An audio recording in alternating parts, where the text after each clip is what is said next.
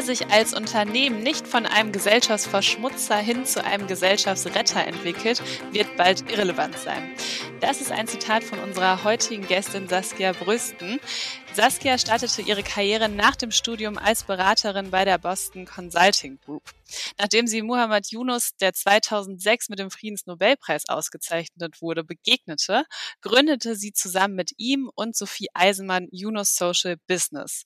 Ein Social Business Risikokapitalfonds und Beratungsunternehmen, welches sich für soziale Gerechtigkeit einsetzt und Sozialunternehmen auf der ganzen Welt unterstützt. Ich bin Maxi und ich freue mich, dass du heute reinhörst, denn das wird bestimmt eine ganz spannende Folge, da bin ich mir sicher. Und dazu begrüße ich jetzt erstmal Saskia. Hallo, schön, dass du heute hier bei uns bist. Hallo, schön dich kennenzulernen, Maxi. Ja, Saskia, jetzt muss ich direkt mal mit der ersten Frage äh, direkt loslegen. Was ist eigentlich überhaupt ein Social Business? Sehr gute Frage, sehr wichtige Frage und gut, dass wir direkt vorneweg klären. Ein Social Business ist eine Firma, also ein Business, was sich 100% darauf fokussiert, ein soziales oder ökologisches Problem zu lösen, aber finanziell nachhaltig, also als Business funktioniert. Das heißt also, wie ich es manchmal darstelle, es ist äh, eine Organisation, die sozusagen zwischen, es nimmt sozusagen die Ziele von Governments, NGOs, die ja soziale Probleme lösen wollen, nimmt aber den Ansatz und die, ähm, äh, den Motor ähm, einer Firma, eines Businesses ähm, und bringt so diese zwei besten Seiten zusammen, wie ich sage, the best of two worlds. Ähm, das ist ein Social Business. Ja, Stichwort soziale Probleme. Was denkst du denn ist aktuell das schwerwiegendste und größte soziale Problem bei uns auf der Welt? Ähm, ich glaube ehrlich gesagt, ähm, die Ungleichheit, die ähm, Inequality ähm, und insbesondere was äh, im Prinzip die Vermögensungleichheit. Ähm, das heißt also, selbst in den letzten zwei, drei Jahren der Covid-Krise haben wir gesehen, dass Reichere immer reicher werden. Die Jeff Bezoses dieser Welt wurden in der Zeit reicher, während im Prinzip die Ärmeren ähm, in den letzten paar Jahren der Covid-Krise noch viel einfacher in die Armut abgerutscht sind. Ähm, äh, die Gates Foundation glaubt, dass allein nur in den, in den ersten äh, paar Monaten der Covid-Krise wir uns fast zehn Jahre zurückbewegt haben, ähm, was die Entwicklung der, äh, was die Erreichung sozusagen der sogenannten Sustainable Development Goals der UN angeht. Ähm, und ähm, andere Estimates sagen, dass über, über noch 500 Millionen Menschen ähm, in der tiefen Armut gelandet sind ähm, in diesen letzten zwei Jahren. Ähm, und wenn wir sieben Milliarden Menschen auf der Welt sind und noch eine halbe, ähm, halbe Milliarde dann dazukommt, ist das schon mal ein sehr, sehr signifikanter Anteil. Das heißt, also für mich die Ungleichheit zwischen Reich und Arm ist, ist, glaube ich, das schlimmste Problem, was ich sehe.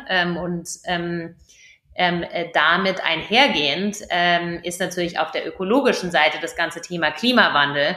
Äh, logischerweise, das ist auch schon in aller Munde, Gott sei Dank. Ähm, aber das hat natürlich auch unglaubliche soziale Effekte, denn ähm, das Klimawandel wird natürlich die Ärmeren auch mehr betreffen als diejenigen, die sich davon abschirmen können. Also als Beispiel, ich wohne, mein Mann ist Holländer, wir leben in Amsterdam. Ähm, äh, das Land ist zwei, drei Meter unter Meeresspiegel und Niederlande kann das aber organisieren, weil die wissen, wie man Deiche baut etc. Ein Land wie Bangladesch, wo ja auch Yunus herkommt, ist das genaue Gegenteil. Das ist nämlich auch sehr, sehr nah am Wasser gebaut, wie man so schön sagt. Und das hat konstant äh, Zyklone, ähm, Überschwemmungen. Ähm, während der Regenzeit kann man in der Hauptstadt Dhaka eigentlich nicht rumlaufen. Ähm, das heißt also im Prinzip die zwei größten Themen, die ich sehe, ist wirklich Inequality, Ungleichheit und ähm, Klimawandel, was ja in aller Munde ist, ist natürlich auch ein, ein enormes Problem und die zwei sind eben leider sehr, sehr ähm, eng miteinander verbunden du beschäftigst dich ja tagtäglich quasi ähm, damit. Was ist denn so dein persönlicher Antrieb auch, diese sozialen Probleme wie diese Ungleichheit äh, und Klimawandel auch zu lösen? Ganz ehrlich, ich glaube, es ist so ein bisschen so ein Ding. Wenn man einmal anfängt, merkt man erstmal, wie groß die Probleme sind und dann wird man, muss man eigentlich immer tiefer da rein. Ne? Es ist irgendwie so ein bisschen so ein Now I know. Ähm, wenn man ganz ehrlich ist, ich meine, äh, wo komme ich her? Ich bin ähm, halb Deutsche, halb Kanadierin. Äh, ich bin, sage ich mal, in einer äh, Mittel, Mittelklasse-Familie hier in ähm, Europa, in Deutschland aufgewachsen, habe ein paar Jahre in den USA gelebt. Es war nicht so, dass ich Armut gesehen habe äh, in meiner in meiner ähm, in meiner Jugend und ich bin eher in so einer Glasglocke aufgewachsen, wo eigentlich alles schön und heile Welt war. Ähm, insofern daher kommt der Drive nicht. Aber es ist dann schon so, dass ich in meinen Anfang 20er, Mitte 20er und auch Ende 20er irgendwann mal so ein bisschen angefangen habe, die Welt zu erkunden, zu reisen. Ich habe auch in Argentinien studiert. Ich bin überall, ich bin in, im, im Nahen Osten, in Indien und in äh, verschiedenen afrikanischen Ländern gereist und habe einfach mal gesehen, dass die Welt, die ich kenne, mit der ich aufgewachsen bin, nicht die Welt ist, die da draußen ist. Ähm, und ich glaube, das war für mich schon so ein Aha-Moment als so privilegierte äh, Westerner. Ähm, zu sehen, dass es halt nicht allen so geht. Und ähm, ich glaube, da kam so ein bisschen, entwickelte sich so über die Jahre dann tatsächlich so ein Verantwortungsgefühl, dass in dieser unglaublichen privilegierten Position, in der ich bin, kann ich die nicht nutzen und was kann ich von meinem Skillset dann nutzen, um tatsächlich was, was zu tun, um irgendwas an diesem Problem zu verändern. Und ich glaube gerade, wir haben ja gerade über diese zwei riesigen Probleme gesprochen. Als einzelner Mensch fühlt man sich dann immer so, oh Gott, wie soll ich denn daran was ändern? Ja, ähm, und da war für mich, da habe ich dann für mich Social Business als so ein starkes Tool ent, ähm, entdeckt, weil ich einfach gesehen habe, okay, Social Business bringt die Problemlösung mit einem Business-Ansatz zu, zusammen. Es ist also total simpel und pragmatisch. Und ich kann auch als kleine Individu, äh, als kleines Individuum kann ich einfach mal anfangen, zum Beispiel ein Social Business zu gründen oder eine Social Business Initiative zu starten. Ich brauche noch nicht mal viel Geld, ich brauche nur eine gute Idee und ein Geschäftsmodell. Und dann kann ich zumindest ein kleines Problem lösen. Und wenn viele Leute so denken, dann werden wir irgendwann mal alle Probleme lösen und zwar eben auf eine äh, finanziell nachhaltige Art und Weise und werden dadurch die Wirtschaft langsam aber sicher verändern. Und die Wirtschaft ist, wie, ähm, wie, ähm, äh, wie ich auch immer sage, die treibende Kraft in der Gesellschaft. Und nur wenn wir die Wirtschaft wirklich verändern können, können wir die Welt auch verändern und diese signifikanten Probleme angehen. Und ja, das ist im Prinzip mein Treiber. Du hast ja schon gerade so ein bisschen erläutert, dass du das wirklich ähm, ja hautnah miterlebt hast ähm, und wirklich diese soziale Ungleichheit halt und äh, Probleme wirklich mitbekommst. Du kriegst es natürlich somit nicht nur über die klassischen Medien mit wie viele anderen auf der Welt. Wie gehst du denn damit dann auch um, wenn du solche Probleme wirklich hautnah siehst? Also ich kann mir vorstellen, dass es ja einen ganz anderen Effekt auf einen dann hat. Definitiv. Also ich weiß auch noch das erste Mal, als ich mich, nachdem ich mich dann entschieden habe, tatsächlich in dem Bereich aktiv zu werden, äh, dass ich dann nach Bangladesch gekommen bin und dann einfach Menschen da gesehen haben und wie die gelebt haben und in den Dörfern und so weiter. Ich dachte so, oh Gott, ja, und ich beschwere mich jetzt hier drüber, was ist ich, dass ich im Sommer keine Klimaanlage habe oder ich weiß nicht was das kommen einem dann halt wirklich vor wie unsere First World Problems. Ähm, ich glaube, wie geht man damit um? Ich meine, ich mache das jetzt seit über zehn Jahren. Insofern habe ich natürlich auch einen gewissen, an Anführungszeichen, professionellen Blick äh, auf die Themen. Ähm, aber ganz im Gegenteil, ich würde auch nicht sagen, dass ich mich irgendwie abgestumpft habe. Ähm, weil jedes Mal, wenn ich unsere Länder besuche, ist es für mich doch wieder auch ein neuer Lerneffekt. Also zum Beispiel war ich jetzt ähm, gerade vor einem Monat oder zwei war ich in Ostafrika, ähm, um unsere Social Businesses dort zu besuchen. Und da habe ich dann auch mit einem Kleinbauern ähm, in ja, irgendeiner sehr entlegenen Stadt, Soroti, gesprochen. Ähm, und der erzählte, dass äh, sein Jahr dieses Jahr sehr, sehr schwer ist. Und ich fragte ihn, warum. Und dann erzählte er, ähm, dass ähm, die ähm, äh, Düngemittel, sorry, mir fallen manchmal die deutschen Worte nicht ein, weil ich die Geschichten eher auf Englisch erzähle, Entschuldigung, dass Düngemittel einfach inzwischen so teuer geworden sind. A, ähm, dass er sich eigentlich dieses Jahr überhaupt gar keine Düngemittel leisten kon konnte. Warum? Woran kommt das? Ähm, das kommt von der Ukraine-Krise, wo Energiepreise hochgegangen sind, wo Düngemittelpreise hochgegangen sind. Ähm, und das führt dazu, das hat tatsächlich schon konkrete Effekte in Ostafrika, wie wir ja auch inzwischen mehr und mehr eben hören, ähm, dass wir da auf eine ähm, ja, Lebensmittelkrise zusteuern. Und dann erzählte er mir noch so, und jetzt habe ich meine Produktion fast fertig geschafft, aber ich weiß auch gar nicht, wie soll ich denn diese Produktion von Soroti ähm, tatsächlich nach Kampala bringen, weil das ist total teuer ich muss es ja transportieren mit einem Auto. Benzinpreise sind hochgegangen. Gleicher Grund, der Ukraine-Krieg. Ähm, das heißt also, der Ukraine-Krieg hat ganz konkrete, diese Inflation, die dadurch entsteht, hat ganz konkrete Auswirkungen auf einzelne Menschen. Und dieser einzelne Kleinbauer, der verdient irgendwie 1000 Dollar im Jahr für sich und seine achtköpfige Familie. Ähm, Und ähm, das war für mich auch wieder so ein Augenöffner. In dem spezifischen Fall ist es jetzt so, dass wir ein Social Business haben, was ihm sehr relativ günstig die Düngemittel zur Verfügung stellt und was auch diesen Transport organisiert. Und dadurch ist es möglich, dass dieser spezifische Kleinbauer ähm, doch ein okayes Leben haben wird dieses Jahr, trotz dieser gesamten Krise. Aber es war für mich einfach wieder ähm, ja, schockierend, wie eben diese globalen Krisen jetzt einen Impact haben und gleichzeitig aber auch zu einem gewissen Grad befriedigend zu sehen, dass unser Social Business Ansatz zumindest für diese Person das Problem löst. Ähm, das heißt also, ich glaube, wie, wie ich im Endeffekt die, die, es war jetzt eine lange Geschichte, um zu erklären, wie gehe ich damit um. Ich gehe damit um, indem ich in die Aktion gehe. Ich kann nicht einfach mir das mal anschauen und denken, so warten, oh Gott, das ist ein großes Problem, ich kann nichts tun, die Welt ist schlimm. Ich muss reingehen, meine, mein Lösungsansatz oder mein Ansatz im Prinzip, um mit sowas umzugehen, ist, was kann ich machen? Also dieser, ich will was machen, ich will was tun. Ähm, das ist mein Ansatz und Social Business ist halt für mich sozusagen meine, meine ähm, ja, Allzweckwaffe oder wie auch man das nennen möchte, um eben diese Themen anzugehen. Ja, jetzt hast du schon mal so ein bisschen erzählt anhand eines Beispiels, was ihr bei Unis Social Business auch alles macht. Mhm. Ähm, kannst du noch mal so ein bisschen erzählen, wie es auch dazu gekommen ist? Also wie seid ihr auf die Idee gekommen? Die Hintergründe würden mich noch mal interessieren. Ja, klar. Ja, also erstmal für Leute, die Yunus sich fragen, was heißt denn das Yunus in dem Yunus Social Business?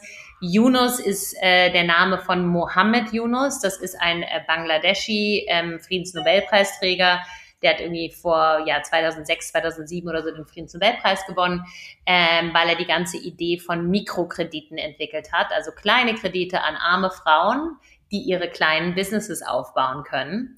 Äh, insofern gar nicht passt eigentlich sehr gut in den Finanzheldinnen äh, Podcast hier, ähm, weil der im Prinzip kleine Kredite an ähm, zum Beispiel eine, eine ne Dame in Bangladesch gegeben hat, die dann davon sich eine Kuh kauft. Und die Kuh produziert Milch ähm, und die Milch kann man verkaufen, damit kann man den Kredit zurückzahlen. Ähm, man hat ein bisschen Marge gemacht und dann kann man mit dem Geld sich einen neuen Kredit holen, vielleicht nicht nur eine, eine zweite Kuh sich kaufen, sich vielleicht eine Rickshaw kaufen und sich damit ein kleines Geschäftsmodell aufbauen. Und das hat er eben ähm, über die letzten 40 Jahre äh, signifikant skaliert. Ähm, und, ähm, und hat inzwischen Grameen, die Grameen Bank, diese äh, Mikrofinanzbank in Bangladesch, die Yunus aufgebaut hat, erreicht neuneinhalb Millionen Frauen ähm, jeden Tag mit diesen, mit diesen ähm, Kleinstkrediten. Und das ist also sein erstes Social Business gewesen, also ein Business, was da ist, um ein soziales Problem zu lösen. Und er hat halt festgestellt, dass eben ähm, arme Menschen in Bangladesch nicht nur das Problem haben, dass sie keinen Zugang zu Finanzen haben, sondern auch viele andere Probleme. Sie haben keinen Zugang zu Gesundheitsversorgung, sie kriegen nicht die richtige Energie, ähm, sie ähm, auch die die Bildung ähm, ist nicht sozusagen überall ähm, äh, für, für Menschen äh, zugänglich etc. etc. Und all diese Probleme ähm, waren dann immer Ideengeber für ihn, um daraus eine Lösung zu entwickeln. Und die Lösung hat er in jedem Fall in einem Format von einem Social Business äh, gemacht. Äh, also gibt es viele Beispiele, ich brauche jetzt gar nicht auf die ein, alle einzugehen, aber Yunus hat im Prinzip über die letzten 40 Jahre ähm, sage ich mal, 40, 50 äh, große ähm, Social Businesses in Bangladesch aufgebaut. Und ich hatte das große Glück, ihn ähm, jetzt vor 14 Jahren ähm, in London kennenzulernen. Er hatte an der Konferenz gesprochen, hat darüber erzählt, was Social Business ist. Und ich saß so, äh, ich saß im Audience und dachte so, wow, das ist eine coole Idee. Und vor 14 Jahren waren diese Themen wie Business as a Force for Good und so weiter ähm, und Social Business oder Impact Business oder selbst auch Impact Investing waren jetzt nicht so ähm, Begriffe, die, die jedem bekannt waren. Die waren wirklich extrem nischig. Die gab es teilweise zum Beispiel noch gar nicht. Ähm, und deswegen war das für mich wirklich ein totaler Aha-Moment. Und ich bin nach der Rede zu ihm hingegangen, habe gesagt, du bist super cool. Ich bin hier eine kleine Unternehmensberaterin bei BCG. Ich will mich da involvieren. Kann ich irgendwas machen? Und er sagt, ja, komm doch nach, äh, komm doch nach Bangladesch. Ähm, und dann bin ich nach Bangladesch geflogen tatsächlich, einfach auf eigene Initiative hin und habe dann ihn kennengelernt, habe die Grameen Bank kennengelernt, habe äh, noch verschiedenste andere Social Businesses dort kennengelernt und dann ähm, haben wir angefangen zusammenzuarbeiten auf verschiedene Arten und Weisen und ähm, nach, nach einigen Jahren haben wir dann auch gemeinsam entschieden, Juno Social Business zu gründen mit dem Ziel, dass wir eben dieses, diese Idee von Social Business aus Bangladesch auch in andere Länder bringen. Ähm, und jetzt haben wir heutzutage haben wir Offices in Indien, in Ostafrika in mehreren Ländern, in Lateinamerika äh, in mehreren Ländern und äh, sitzen auch noch in Europa, ähm, wo wir ähm, zum Teil das Geld raisen, aber auch zum Teil auch Corporations dabei beraten, sich auch zu verändern. Warum glaubst du, passen äh, soziale Gerechtigkeit und Wirtschaft zusammen? Ist es nicht ein Widerspruch? Das ist immer so eine Sache, die man auch häufiger mal hört, auch insbesondere in Deutschland, weil wir in Deutschland einen sehr, sehr positiven Blick darauf haben, was Regierung, was ähm, der Staat sozusagen tun kann. Ähm, und in der, in der Tat würde ich mal sagen, der Staat in Deutschland ist jetzt funktioniert nicht schlecht, insbesondere wenn man das jetzt vergleicht mit, sage ich mal, einem Staat in Bangladesch oder in den anderen Ländern, in denen ich arbeite. Ähm, ich bin aber trotzdem der Meinung, dass der Staat natürlich schon auch, sage ich mal, eine rahmengebende äh, Rolle hat. Ähm, und im Endeffekt äh, die Wirtschaft diejenige ist, die dann tatsächlich in die konkrete Aktion oder Problemlösung dann tatsächlich einsteigen kann. Auch jetzt, wenn wir über zum Beispiel den europäischen Green New Deal sprechen oder spezifische Regulierungen, wie wir jetzt im Prinzip die ganze Klimakrise lösen wollen ähm, im Endeffekt muss die Wirtschaft es trotzdem umsetzen. Die Wirtschaft muss diejenige sein, die die Innovationen an den Tag äh, bringt, um tatsächlich dafür zu sorgen, dass wir die erneuerbaren Energien so schnell wie möglich ähm, an den Markt bringen können. Die überlegt sich neue Sachen äh, zum Thema, keine Ahnung, grüner Wasserstoff etc. etc. Das heißt also im Prinzip, es ist ein super Zusammenspiel zwischen Wirtschaft und ähm, äh, Gesellschaft. Ähm, aber eben die Wirtschaft, so wie sie eben in der Vergangenheit war, also der absolute Fokus auf Profitmaximierung für Anteilseigner, das muss sich eben verändern. Und Deutschland ist gar nicht so weit davon weg. Ne? Deutschland hat ja schon seit vielen Jahren, ähm, vielen Jahren, also seit vielen ähm, Jahrzehnten das Modell der sozialen Marktwirtschaft ähm, im Vergleich zu dem US-amerikanischen Modell, was ja wirklich so total in die Richtung Profitmaximierung alleine geht, ist das deutsche Modell ja schon gar nicht so schlecht. Aber ich glaube, wir können da noch einen Schritt weitergehen. Wir als Deutsche, wir als Europäer, wir sollten auch ein Vorbild für die Welt sein, wie eigentlich eine Wirtschaft verändert werden kann und aufgebaut werden kann, wie sie inklusiver sein kann, wie sie besser für die Ökologie sein kann, wie sie regenerativ sein kann. Wir können da tatsächlich ein Beispiel ähm, vorleben, wenn wir uns weiter in die richtige Richtung entwickeln. Ich finde, da passt äh, ganz schön ein Zitat von dir, was ich äh, gelesen habe. Du hast nämlich mal gesagt, ich glaube an die Power der Wirtschaft und daran, dass die Wirtschaft die stärkste Kraft ist, aber sie muss sich fundamental verändern. Das geht ja in die Richtung, wie du es gerade erläutert hast. Ähm, inwiefern glaubst du, muss sich denn die deutsche Wirtschaft noch radikal verändern? Sind wir da auf einem guten Weg oder wo stehen wir da? Also wir haben noch einen ganz schön weiten Weg. Ähm, ich, ich sehe jetzt, ich bin ja in dem Sektor, äh, keine Ahnung, wie gesagt, seit 14 Jahren. Ähm, vor 14 Jahren, als ich angefangen habe, ähm, an den Corporate-Türen anzuklopfen und zu sagen, oh, Social Business, Social Business, lass es doch mal eure Wirtschaft verändern, euer, euer Geschäftsmodell verändern, waren alle so, who's that chick? What does she want? Like, leave me alone. Ähm, heutzutage ist es tatsächlich so, dass äh, Corporate CEOs tatsächlich auch ihre die haben, sage ich mal, ihre Buzzwords inzwischen, wie sie das, was ich besprechen will, inzwischen auch irgendwo verankert haben bei sich im Vorstand. Also zum Beispiel das Thema ESG ist jetzt ein Thema, auch Klimawandel sind Themen, die Corporations jetzt schon auch auf ihrer CEO-Agenda haben, wie man es so schön sagt. Ähm, das heißt, das ist gut. Und es ist jetzt auch über die letzten paar Jahre, ich gehe schon seit, keine Ahnung, auch mehr, mehr als ein Jahrzehnt immer zum World Economic Forum. Und ich habe auch da gesehen, wie sich, sage ich mal, die Rhetorik verändert hat von es ist überhaupt nicht relevant zu jedes Jahr hört man mehr darüber und jedes Jahr ist das relevanter. Das heißt, ich bin der Meinung, wenn die CEOs jetzt immer mehr und mehr darüber reden und immer wieder mehr Ankündigungen machen und auch Pledges machen, ähm, bis wann sie, sage ich mal, zum Beispiel CO2-neutral werden etc., dann ist es ja nicht mehr so, dass sie diese Pledges machen können und keiner kontrolliert sie mehr. Das ist ja heutzutage, die Medien sind ja da, die ähm, äh, Interessensgruppen sind da, aber auch natürlich Social Media ist super stark, ähm, Konsumenten sind super stark. Das heißt, man kann heutzutage nicht einfach ständig Announcement machen und dann äh, nicht äh, tatsächlich dann mit Aktionen folgen. Das heißt, die Announcements sind jetzt langsam aber sicher da und Corporations gerade auf der Klimaseite haben ganz klare Ziele sich gesetzt. Jetzt müssen sie in die Implementierung gehen. Und wenn sie nicht in die Implementierung gehen, werden sie eben ihre License to Operate, wie man so schön sagt, dann aber auch einfach verlieren. Ähm, und damit werden die Corporations irrelevant und werden irgendwann vom Markt verschwinden. Das heißt also, ich bin schon hin und wieder vorsichtig optimistisch, dass wir auf dem rechten, rechten Weg grundsätzlich sind. Der Weg muss eben beschleunigt werden. Und, und das würde ich vielleicht noch kurz hinzufügen, die politische ähm, Landscape, also das makroökonomische Environment, in dem wir uns gerade bewegen, kann, könnte entweder einen super positiven Effekt auf das Thema haben oder etwas negativen. Das heißt also, ich würde mal sagen, aus der Covid-Krise kamen wir raus und Menschen haben gesagt, okay, wir müssen diese ganzen Themen wie Environmental, Social und Governance mehr in unsere Businessmodelle verankern. Der Ukraine-Krieg kann jetzt in alle möglichen Richtungen führen. Der kann dazu führen, dass Leute sagen, ach, vergiss all dieses soziale Gewäsch. Ich will mich eigentlich nur auf, wir müssen uns jetzt auf die Essentials fokussieren. Wir sind jetzt in einem Krieg ähm, lass mich allein mit deinem sozialen Gequatsche. Das könnte einem ein Modell sein. Und es gibt Stimmen, die so denken. Wir müssen aufrüsten, wir müssen mehr, äh, vergiss irgendwie Green Energy etc. etc. Die, die andere, das andere Modell könnte sein, nein, wir als Europa müssen jetzt eigentlich noch viel stärker zusammenkommen. Wir müssen zusammen eine Strategie entwickeln. Unsere Werte sind uns so wichtig. Ähm, dass wir, ähm, dass wir zusammenkommen müssen. Und das könnte tatsächlich auch so ein positiver Effekt sein. Ähm, aber wie man so schön sagt, the jury is still out. Ähm, das heißt, die Entscheidung, äh, was dieser Krieg tatsächlich auf das ganze Thema von ähm, der Veränderung der Wirtschaft tatsächlich hat, werden wir sehen.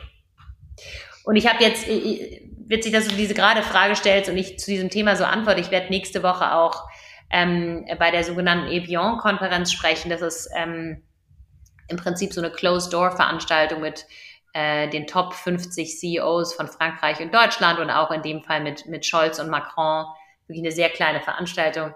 Und genau da werde ich diese Fragen stellen und auch im Prinzip den Case machen, dass wir eigentlich nur eine Chance haben als Europa ähm, im globalen Kontext, wenn wir tatsächlich diese Flucht nach vorn machen und jetzt eigentlich unsere Wirtschaft verändern, dann haben wir eine Chance, ähm, ja auch im globalen Wettbewerb mit China und den USA auch noch in der Zukunft zu bestehen.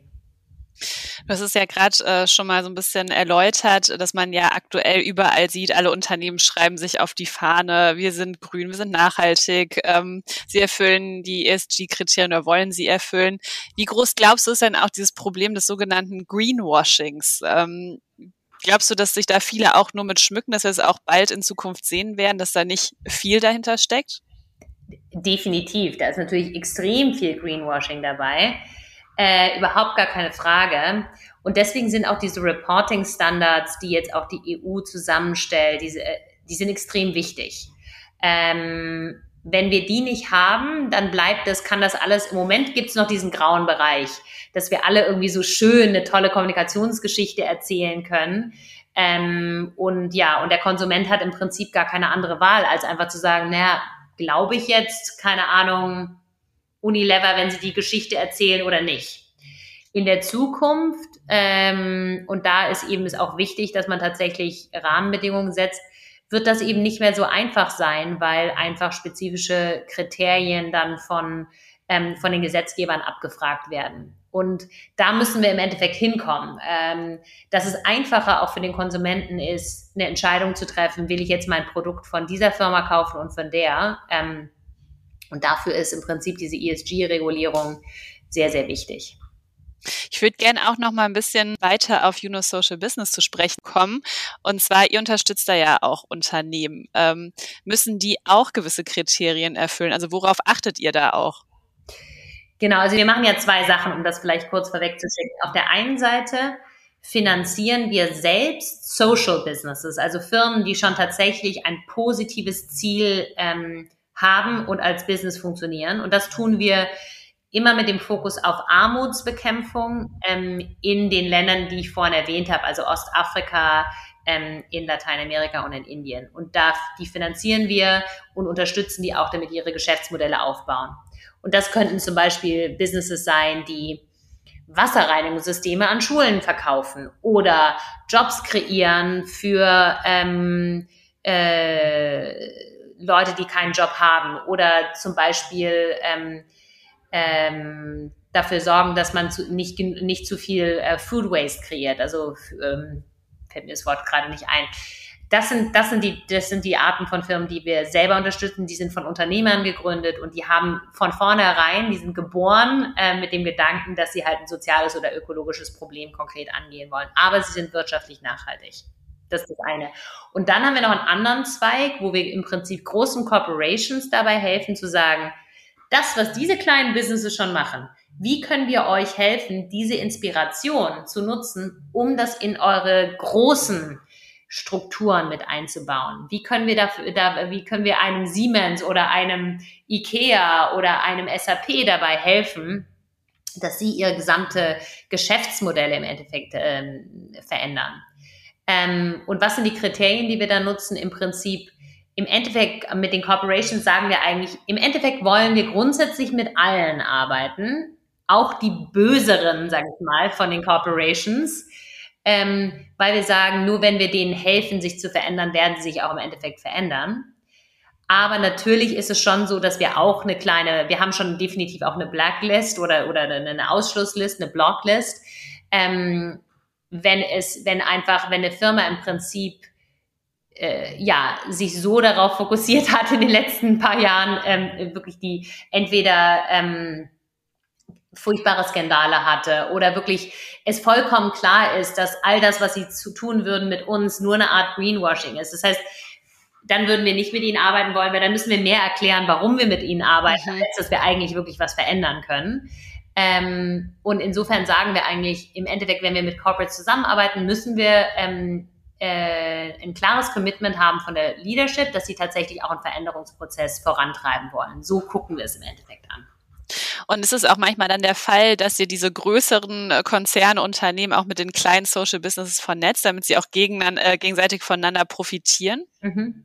Absolut. Also zum Beispiel haben wir da unterschiedliche Initiativen, durch die wir das machen. Also eins nennen wir Social Procurement, also der Einkauf, äh, den sozialer zu gestalten. Es gibt ja irgendwie in allen großen Corporations ganze Abteilungen, die nichts anderes machen als einkaufen, also Procurement. Ähm, und wir sagen im Endeffekt, ihr gebt dieses Geld sowieso jeden Monat aus.